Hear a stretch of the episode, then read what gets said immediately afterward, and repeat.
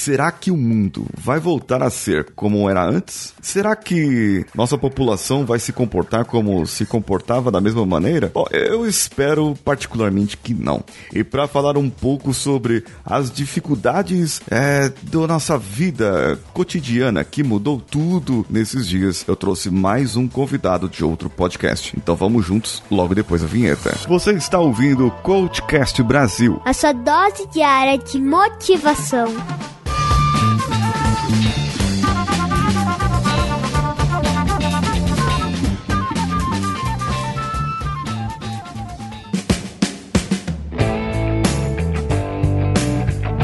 Que gosta mais de How I Met Your Mother do que Friends. Em Ursinhos Carinhosos, torcia para o coração gelado. O Darth Vader incompreendido da podosfera. Gustavo Guimarães, o GG do podcast Podcastinadores. Por favor, venha até a mesa e se apresente pro pessoal. Oba, pessoal. É sempre um prazer estar aqui no, no CoachCast e ainda nessa situação é, é, incomum, né? De todo mundo ter preso em casa com as intromissões inevitáveis que a gente, a gente não consegue fugir, né? Exatamente. Essas nossas vidas foram mudadas e eu queria saber um pouquinho é, sua, da sua vida, assim. Você tem a sua profissão, você tem seu trabalho, tem o podcast, né? Você cuida Exato. aí do pessoal do Podcastinadores. Como que impactou? Como que tudo isso mudou na sua vida? É, tem gente que trabalha já em home office, tá acostumado. Mas aí vem os filhos juntos, porque os filhos estão de férias, ou a escola não tá tendo aula, e tá tendo aula online, e aí tá tudo sobrecarregado. O que que isso diferencia na sua vida? Cara, eu vou te falar que mudou bastante. É, é engraçado a gente falar isso, né? Porque o normal é você gravar podcast remoto. A gente também grava remoto. Foram poucos os episódios presenciais que a gente gravou. Mas a estrutura pelo qual a gente grava, né? Que é a nossa casa, muda bastante. É, quando você tem. Quando você tem outras pessoas vivendo no mesmo lugar, então não tem aquele momento de ah, eu vou esperar aí é, a hora que estiver sozinho em casa. Eu não fico mais sozinho em casa. É, e, e uma outra coisa curiosa é que eu, eu vejo aí as pessoas brincando, mandando meme na internet. Putz, caramba, eu tô sem, sem o que fazer. Vigésimo dia de quarentena, aí aquelas coisas meio idiota pra passar tempo. Cara, o meu trabalho aumentou muito mais depois que eu vi pro home office. Acho que enquanto a gente tava se prendia no horário comercial, é essas divisões eram mais, eram mais nítidas, né? Tipo assim, já deu a hora de ir embora, ok, eu vou deixar o meu computador de trabalho aqui, eu vou embora pra casa. E em casa eu vou fazer coisas pessoais. Embora, é lógico, sempre atendesse uma ligação ou respondesse um e-mail, mas o meu período de trabalho acabou. Agora que não tem mais, é, é, não tem mais essas divisões claras, né? As barreiras caíram, é, é tudo uma coisa só. Pra você ter uma noção quão grave é, hoje, é, a gente tá gravando numa sexta-feira, hoje eu percebi que é sexta-feira. Hoje. Porque os dias estão iguais, cara. Não tem mais aquela, tipo assim, o domingo tá igual a terça, que tá igual ao sábado, que tá igual a segunda. É, é muito louco isso, cara. Sim, sim. A gente não sabe nem que dia que é. É engraçado Não sabe isso. mais, cara. É, a minha filha, às vezes, ela vem assim perguntar se tem aula, se vai ter aula, né? É, a gente fala, não, filha, a gente tá todo mundo aqui de quarentena e tal. E porque ela não quer mais voltar pra escola agora. ela quer ficar em casa. Pois é, cara. Se tem uma coisa que facilita bastante o meu lado, me coloca em posição de vantagem em relação a um monte de gente, é que eu não tenho mais criança em casa. Então, cara, é, eu realmente. As pessoas com quem eu falo em reuniões e tudo mais, eu não consigo ter reunião, cara. A criança atrapalha o tempo inteiro, lógico. Que é atenção, né? Tá acostumado a ver os pais em casa. Ah, tá na hora de você brincar e tudo mais. Só que, e aí, como é que você divide aqui? Não, filhinho de três anos, de dois anos. Agora é a hora do papai brincar, é, trabalhar. Depois é a hora do papai brincar. Elas não têm essa, esse tipo de discernimento, né? Exato, é. A minha filha e meu filho eles gostam de jogar um joguinho que chama Roblox. É uma plataforma que tem aqui no computador e celular que tem vários tipos de joguinhos lá. E é um negócio, parece um Minecraft, só que, sei lá, é algo desse tipo. E eles seguem uma garotada que tem gameplay né, no YouTube e tal. E aí minha filha quer fazer igual a menina da- do, do YouTube e fazer, pai, joga aqui comigo, você entra aqui no seu celular. Ela instalou o Roblox no, no meu celular. É, você entra aqui comigo e tal. E eu joguei um dia com eles, um, foi num sábado. E aí todo dia agora, de segunda a sexta, ela vem me perguntar, pai, vamos jogar Roblox agora? Não, filha, agora é hora do papai trabalhar, papai tá aqui, precisa ter reunião e tal. E isso realmente, eles. É, é um pouco difícil deles entenderem. Mas aí eu vou te fazer um jabá aqui, ó. Eu vou te fazer uma indicação. O meu canal do YouTube, eu fiz uma série de vídeos específicas justamente para quem tá trabalhando em home office. Olha, que legal, cara. Exato. Também tem um lá que eu falo só sobre comunicação com a família. A gente tem que fazer uma comunicação mais clara nesse caso, para que o povo entenda. Eu tinha uma dificuldade quando eu vinha em home office, o patrão falava assim: não, fica hoje aí na da sua casa, não precisa vir pro escritório não, e a gente vai conversando e fazendo reunião por aqui. Era uma maravilha. Eu ficava, só que nessa de ficar, a sogra já fala: ah, podia passar no mercado. A esposa já fala: ah, podia ir no sacolão. É. Já que você tá em casa hoje sem fazer nada, é, Isso. Não, eu, eu não tô sem fazer nada. Eu tô trabalhando. e agora que ela está junto em casa e como as crianças, ela vê como que é o trabalho de home office de verdade, né? vê que é, é tanto quanto se eu tivesse no escritório. Você falou um negócio interessante, né? Eu sinto a barreira, o limite de horário realmente mudou. Você acaba trabalhando mais, realmente, né? Você acaba tendo mais demanda. Bastante. Você com criança em casa, você ainda tem que respeitar uma rotina. Como eu não tenho criança em casa, então aquilo ali virou, tipo assim, é a hora que puder. A minha esposa tá trabalhando no quarto também, pelo menos isso é legal, né? A gente, a gente nem se vê durante o dia, né? Eu fico, montei o meu, meu espaço de trabalho na sala, ela tá no, no, no segundo quarto da casa, né? Minha casa tem dois quartos. E aí ela se isola lá eu me isolo aqui. É, e às vezes, sabe, tipo, qual, alguém levanta para pegar uma água ou comer um snack da vida que a gente acaba se vendo. Então, os espaços, assim, até que estão bastante respeitados. Não atrapalho, nem ela me atrapalha. Mas com isso, cara, a gente tá, tá, tá se envolvendo num trabalho muito mais cedo e não tem aquela hora de acabar. É a hora que acabou o trabalho, que muitas vezes acaba 11 horas da noite. É, é complicado. Eu tô tendo muito menos tempo de assistir série, por exemplo. E olha que eu tava vendo umas séries muito legais. Assim que começou a quarentena, eu falei, caramba, que legal. Eu vou conseguir terminar aquelas séries. E não tô conseguindo ver na nada, cara. Que, que angustiante isso. E, e, no caso do podcast, isso também impactou? O, o, podcast, no caso, você falou assim, o trabalho impactou, você tá trabalhando a mais. Como que isso influenciou no podcast? Olha, o, como o trabalho a mais exige mais tempo, e na verdade é o que paga as contas, né? A gente sabe muito bem que podcast não, não dá dinheiro, é pelo menos o nosso.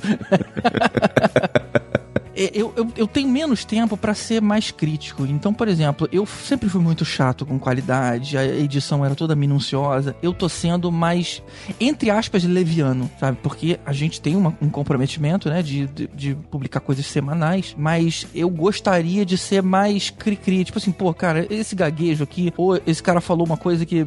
Eu, tipo assim, uma preocupação editorial, assim, que eu gostava de fazer, que eu não tenho mais tempo de fazer. E a, a minha necessidade de publicar acaba indo a, sobrepondo a minha, digamos assim, o meu padrão de qualidade. Então, isso tem sido ruim. Eu acabo editando de um jeito mais, não diria mais relaxado, né? Um pouco mais fluido. Só que acaba acontecendo o seguinte: na hora que eu vou ouvir depois ele pronto, eu fico cheio de queixa. Não, não, pera rapidinho, então deixa eu ajeitar isso aqui antes de colocar no ar. Aí não adianta nada. Aí eu, eu evito, eu acabo não dormindo, porque eu tô refazendo um negócio. Porque na hora eu achava que era um erro que podia passar. Mas na hora que eu tô ouvindo depois, eu falei, não, não, isso eu não vou deixar passar. Aí pronto, atrapalha mais ainda, né? Essa é a dinâmica maluca, né? O dilema que eu tenho passado. É, isso aí então tá, tá influenciando um pouco a, a sua rotina do podcast. Eu sei como você, como você é exigente, assim, no caso do, do da qualidade, né? Para manter a qualidade, a gente também é exigente aqui. O meu editor aqui, ele às vezes reclama de um áudio de um convidado, ou mesmo de outros podcasts que ele edita, às vezes a gente conversa, que o pessoal não tem tanto zelo assim, né? Pela captação, e acaba isso influenciando, né? E o pior de tudo é que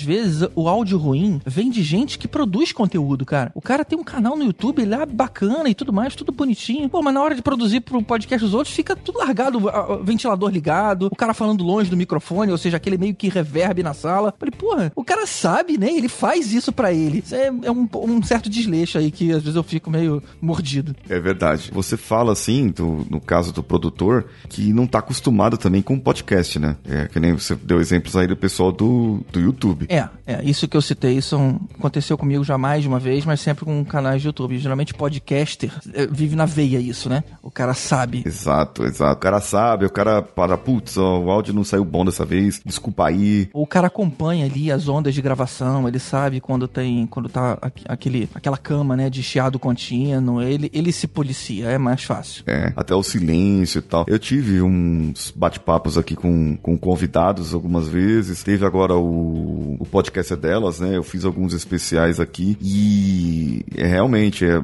eu peguei no pé da, da, das meninas que participaram, ó, oh, gente, é, grava de novo, e esse não deu, né? Faz de novo. Até teve uma, uma amiga que eu falei, está muito travada, faz de novo isso aí e tal, né? Porque é um monólogo, não, não tô batendo papo, né? Que nós estamos aqui. Faz novamente, por favor, pra gente ter uma, uma boa qualidade e tal, né? Preservar isso. E aí, mesmo assim, chegava no, no editor, ele falava, caramba, cara, ainda tá ruim, mas esse aqui dá até pra passar, né? É, é uma... A gente tem essa preocupação. E outra, teve um dia aqui, aí falando de home office, né? Home office com criança. Teve um dia aqui que eu falei, gente, vem aqui gravar vocês, né? Foi o episódio de quarta-feira. Vem aqui vocês gravar comigo, porque aí a gente faz uma brincadeira aqui e tal, conta um pouquinho como tá a nossa vida. E eles, eles se divertiram gravando aqui, né? A Ana, que é a mais novinha, tem 5 anos, ela só participou um pouquinho, daqui a pouco ela cansou, se estressou e foi embora. E o Samuel, que é o mais velho, ficou comigo até o final e a gente fez uma brincadeira bem legal. É, é, tem essa vantagem, né? De eu poder trazer eles pra, pra diversão aqui do negócio. É, é. Você precisa ocupá-los, né? De alguma forma. Eu vou te falar que tô numa situação mais confortável do que eu achava que fosse estar. Tá. Eu tenho, já que você falou um pouco da sua vida pessoal, eu sou casado e, e minha esposa,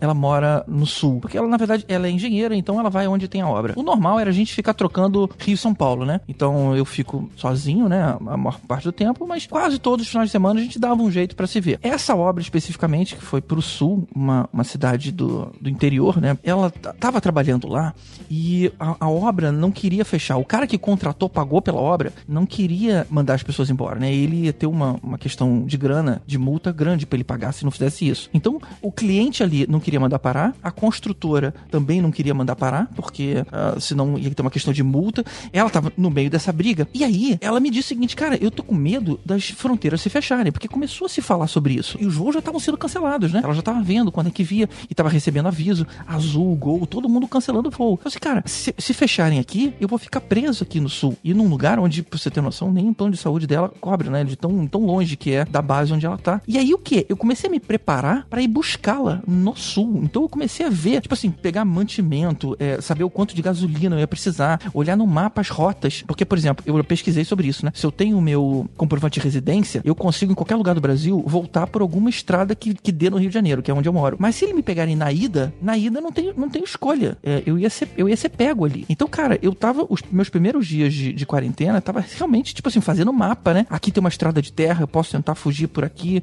porque passa da fronteira. Dá um roteiro de filme isso aí, cara. Nossa, tem que ir escondido até achar ela de carro no sul do país, atravessar metade do país para buscar ela, trazer ela no, no carro. Mas felizmente me ligou do aeroporto, cara, tem um voo agora, eu vou pegar. Os chefes não gostaram, mas só que três, quatro dias depois eles mesmo tiveram que ser obrigados a fechar. Então, ou seja, toda essa história de, dessa volta enorme, só para mostrar o seguinte, é, eu era para estar tá pior aqui, eu era para estar tá sozinho, sem eu, não sou um, um exímio cozinheiro, né? Muito pelo contrário. é, mas como estar com alguém nesse momento de iso, isolado é muito bom, né? Porque eu tenho com quem conversar, ela cozinha bem pra caramba, então é, eu tô com a vida facilitada se comparar aí com a média das famílias. Isso eu não tenho muito o que reclamar, não. Sim, tem um monte de gente que tá que mora sozinho, que a gente conhece que veio do interior, veio para São Paulo, tá longe da família, né? É, ou mesmo aí no Rio de Janeiro, o pessoal vai por causa de faculdade e acaba que tá longe e não pode agora ir para perto da família. É, não posso. Meus pais moram no Rio de Janeiro. O problema é que eu não posso chegar até eles, não só porque eles estão já idosos, eles já têm lá quase 80 anos, mas meu pai tem câncer, sabe? Então ele tem imunidade no chão. Eu fui acompanhando até o ponto que ficou seguro. A partir de agora eu não posso mais chegar até eles. Então meu esquema é tipo assim, eu, eu faço compras para eles nas, na rua, mas é do tipo, eu, eu deixo lá e nem entro na casa deles, sabe? No máximo eu subo no elevador pra minha mãe não ter que pegar as coisas. Deixo o carrinho lá e vou embora. Então isso, isso é ruim, né? Eles estão sozinhos, eles vão ficando um pouco deprimidos. A minha mãe já percebeu que ela não fala isso, mas ela já percebeu a, a verdade que a gente não tá falando, né? Que é, por exemplo, todo mundo vai pegar isso. É, então a, a, gente espera que ficando em casa é aquela história, né? Da, da, curva diminuindo, mas a gente sabe que todo mundo vai pegar. Então se a gente pega isso mais para frente, a gente, beleza, pode ser, pode ser atendido pelos, pelo, pelos, é, pelos hospitais e, e vai ter leito disponível. O problema é o que a gente não fala, é que tem pessoas que o, o impacto com a doença é tão mais forte que não adianta, mesmo que você tenha um leito, é, você não tem tempo de se curar. Que são com pessoas que, que é, é, são, são o perfil dos meus pais. Mais ainda do meu pai. O meu pai se pega, mesmo que ele vá pra UTI direto, eu não acredito que ele sobreviva. Então é aquela realidade que a gente sabe que tá no ar, a gente não fala para não deprimir as pessoas, mas quem parou para pensar um pouquinho, percebe isso. A, a, vez que ela ensaiou de falar, eu conversei com ela e falei o seguinte: olha só, mãe, quando a curva diminuir, significa que a gente vai ter mais pessoas que já desenvolveram é, anticorpos para isso. Então, com mais pessoas com anticorpos, são mais pessoas que são sujeitas de estudo. A gente tem um grupo maior de pessoas onde você pode estudar. Deixa eu ver como é que se comporta aqueles anticorpos e tudo mais. Ela ouviu falar que leva dois anos para fazer a vacina. Falei, dois anos na situação de hoje, onde a gente não sabe nada. Quando a maioria começar a já ter anticorpos, a chance da gente descobrir mais, entender, até replicar aqueles anticorpos é muito maior. Aí eu consegui dar uma, uma tranquilizada ali, mas é realmente uma situação muito difícil, né? É, muito difícil. É, hoje eu li que uma notícia aqui no, no portal da MSN que em Israel eles estão avançando bem com, a, a, com a, uma vacina que eles têm ali. Eles estão na fase de testes agora, que é um, algo que realmente numa vacina normal, né, levaria dois anos para eles entrarem nessa fase de testes. Agora, nesse caso aqui, já não. É, é, algo mais urgente, né? É algo tão urgente que o pessoal vai, vai fazer, eles vão, vão fazer essa liberação aí. Não tem jeito. Cara, a situação nossa, ela é uma situação atípica. Esperamos que passe. E como disse o prefeito de Limeira, você viu o vídeo do prefeito de Limeira? Aquele que fala que todo mundo vai ser pego. É, Fica tranquilo, mundo... vai todo mundo ser contaminado. todo mundo ser contaminado. Eu até pedi pro, pro Danilo colocar o áudio dele no final. Eu vou mandar pro Danilo, coloca esse aí no final, que todo mundo vai ser contaminado. Não vai ter jeito. Fica tranquilo, fica em paz aí, de boa. Mas eu queria. Aceita, aceita que é mais fácil. aceita, isso. É, todos nós, todos nós seremos contaminados, todos, é uma questão de tempo. Todos nós seremos contaminados. Então tenho calma, tranquilidade, que todos seremos contaminados e você que está preocupado também vai ser contaminado. Outra coisa também é o, é o ensino à distância, né? A gente vai ter uma tolerância que a gente não tinha. A gente olhava para aquela, ah, ensino à distância não deve ser bom. Mas é porque a gente não experimentava. Agora, as boas escolas, boas universidades vão mostrar que podem ser bons eh, fornecedores de conteúdo à distância também. Vão ter, provavelmente, eh, plataformas mais bacanas e tudo mais. É um bom início aí de, de uma nova fase pra gente. Eu só, eu só espero que isso não faça a gente continuar isolado, né? Que quanto mais a gente resolve problemas de isolamento, mais a gente deixa confortável a pessoa ficar isolada isolada, né? E a gente tem que lembrar que a gente precisa do contato humano. Sim, vai ter gente que vai dar valor à sua solitude, né? Os momentos de solidão, vai ter gente que vai pirar nesse momento. Então, a gente tem que saber balancear isso. Quer ver um outro aprendizado importante que eu acho que a gente vai ter? É essa questão do home office. Porque hoje a gente está sendo forçado a trabalhar dentro de casa. Só que tem uma série de questões que a gente precisa conversar. Como, por exemplo, hoje eu ganho um salário X para trabalhar na empresa. Só que eu não tô lá, eu tô na minha casa, onde eu tô usando a minha estrutura, a minha, a, a minha luz luz, o, o, meu espaço, o meu equipamento, que são custos que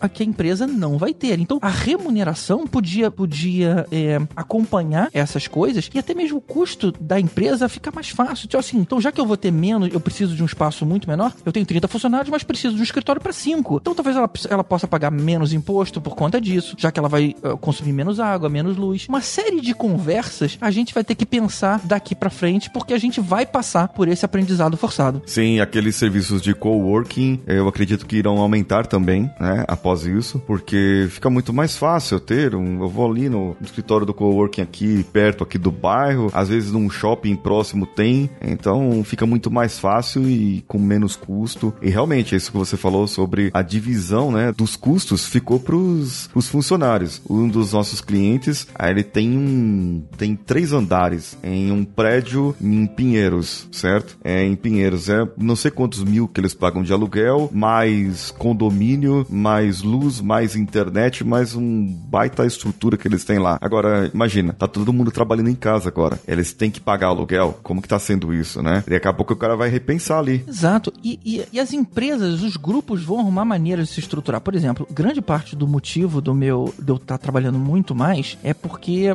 eu não sou funcionário, eu sou sócio, né, do, de empresa. Então, eu tenho uma preocupação com a equipe é, em como é que a gente vai fazer o acompanhamento dos projetos. Então, eu sei que tem pessoas que, que é, encaram o, o home office como férias, né? Não é o caso aqui. Mas, por exemplo, se a gente tem, se eu, né, enquanto gestor, estabeleço um entregável para aquele dia ou para aquele período, fica muito mais fácil de eu, eu, eu vou ter um trabalho inicial, né, de identificar, de fechar aquele escopo direitinho, e aí deixa a pessoa livre para fazer da maneira que ela quiser. Não importa a hora que ela vai trabalhar, ela não precisa acordar às nove e, e, e, e terminar. Deixa ela acordar, sei lá, meio-dia, e ela trabalha até as quatro da manhã, dane-se. Não importa que no dia tal ela me entregue o negócio e eu tenha todo um procedimento de validar com ela, de passar por toda a solução. Então, ou seja, as empresas vão ter que se adaptar a isso. É, talvez a gente descubra que fazer o cara acordar muito mais cedo, pegar dois ônibus, metrô, chegar suado no trabalho, não compense é uma possível meia hora que ele pode acordar antes, tomar um banho e chegar para trabalhar ali é muito mais disposto, né? Sim, verdade. Eu tenho uma teoria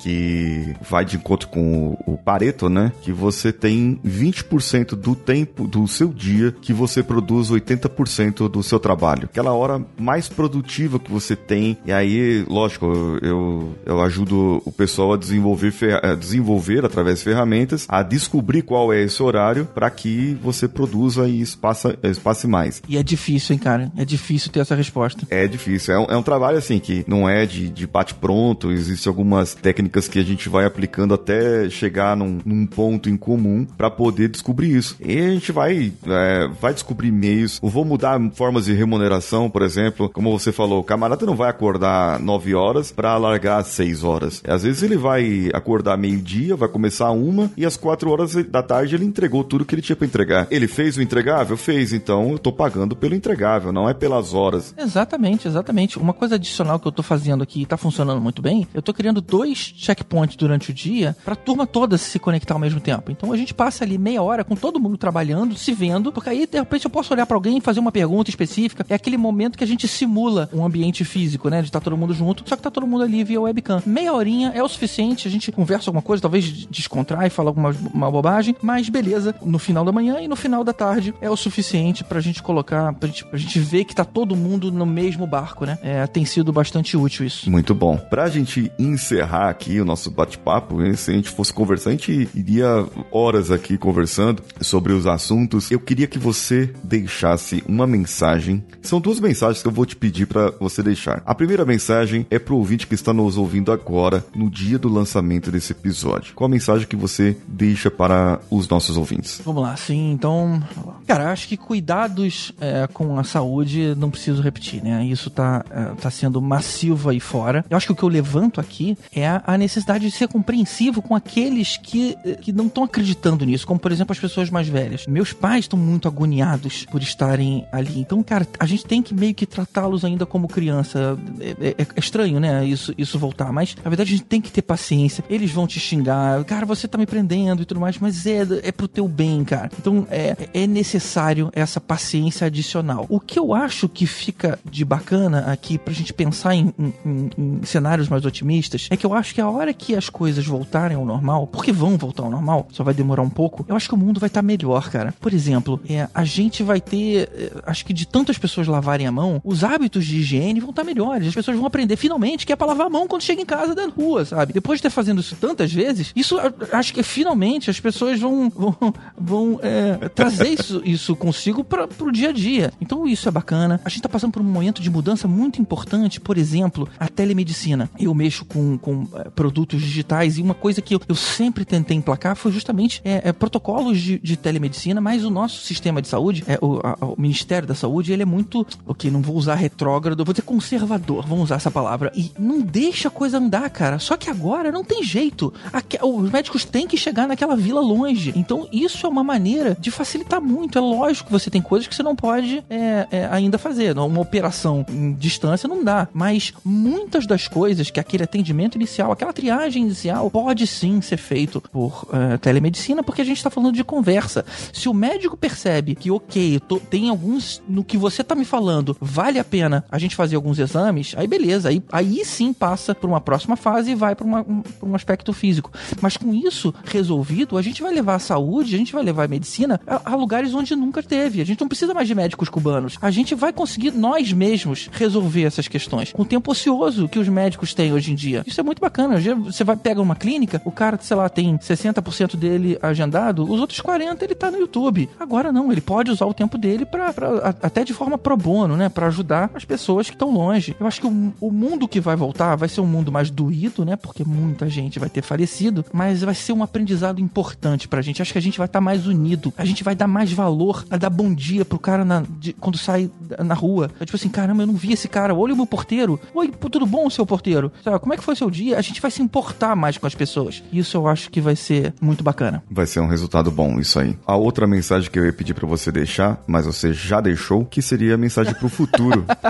eu dei um spoiler. Você deu um spoiler das mensagens aqui. Foi uma, uma mensagem um pouco maior aí que eu juntei as duas respostas. Mas eu acredito nisso, cara. Você acredita nisso? Eu acredito, eu acredito sim. E você falando da, da medicina, telemedicina, por exemplo, eu lembro que quando eu passei com a fonoaudióloga, isso faz dois anos, né? Eu fazia tratamento com a fono por causa do, do tratamento da voz e tal. Ela não podia atender pelo convênio, né? Se fosse pelo Ministério da Saúde, já era autorizado fazer online, mas pelo convênio ela não podia fazer consultas online. O convênio não permitia e tal. Não fazia sentido, pô, é a fonoaudióloga. Eu vou sentar aqui na sua frente para ler uns textos, você falar o que, que tá errado para eu repetir e ensaiar em casa. Era isso que eu fazia ali, entendeu?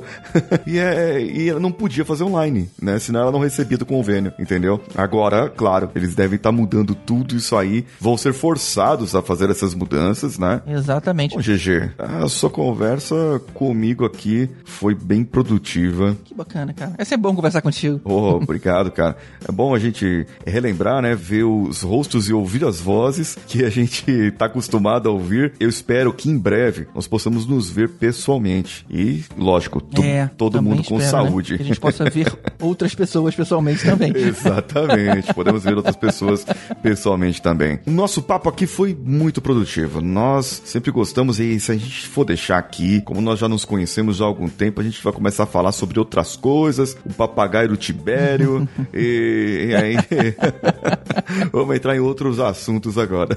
Eu gostaria que você deixasse aqui falar em Tibério, falar em papagaio, que você falasse o ouvinte do Coachcast Brasil que talvez esteja numa bolha ou começando agora na podosfera, da onde que você vem? Que gentileza.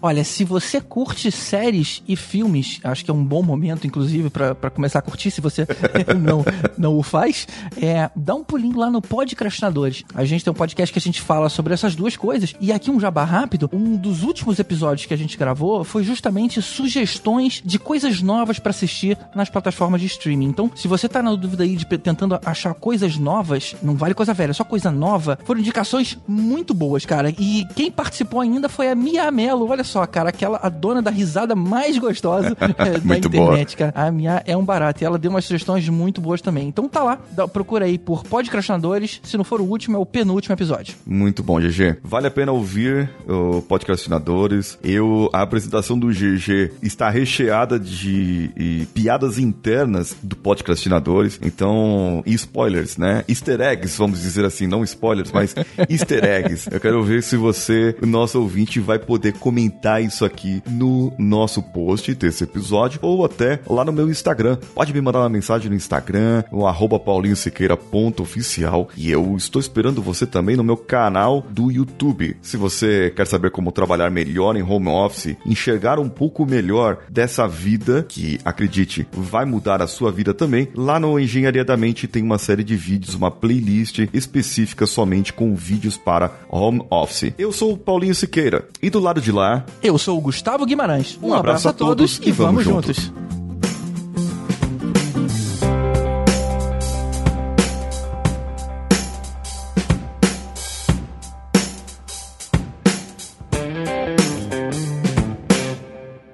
Esse podcast foi editado por Nativa Multimídia, dando alma ao seu podcast.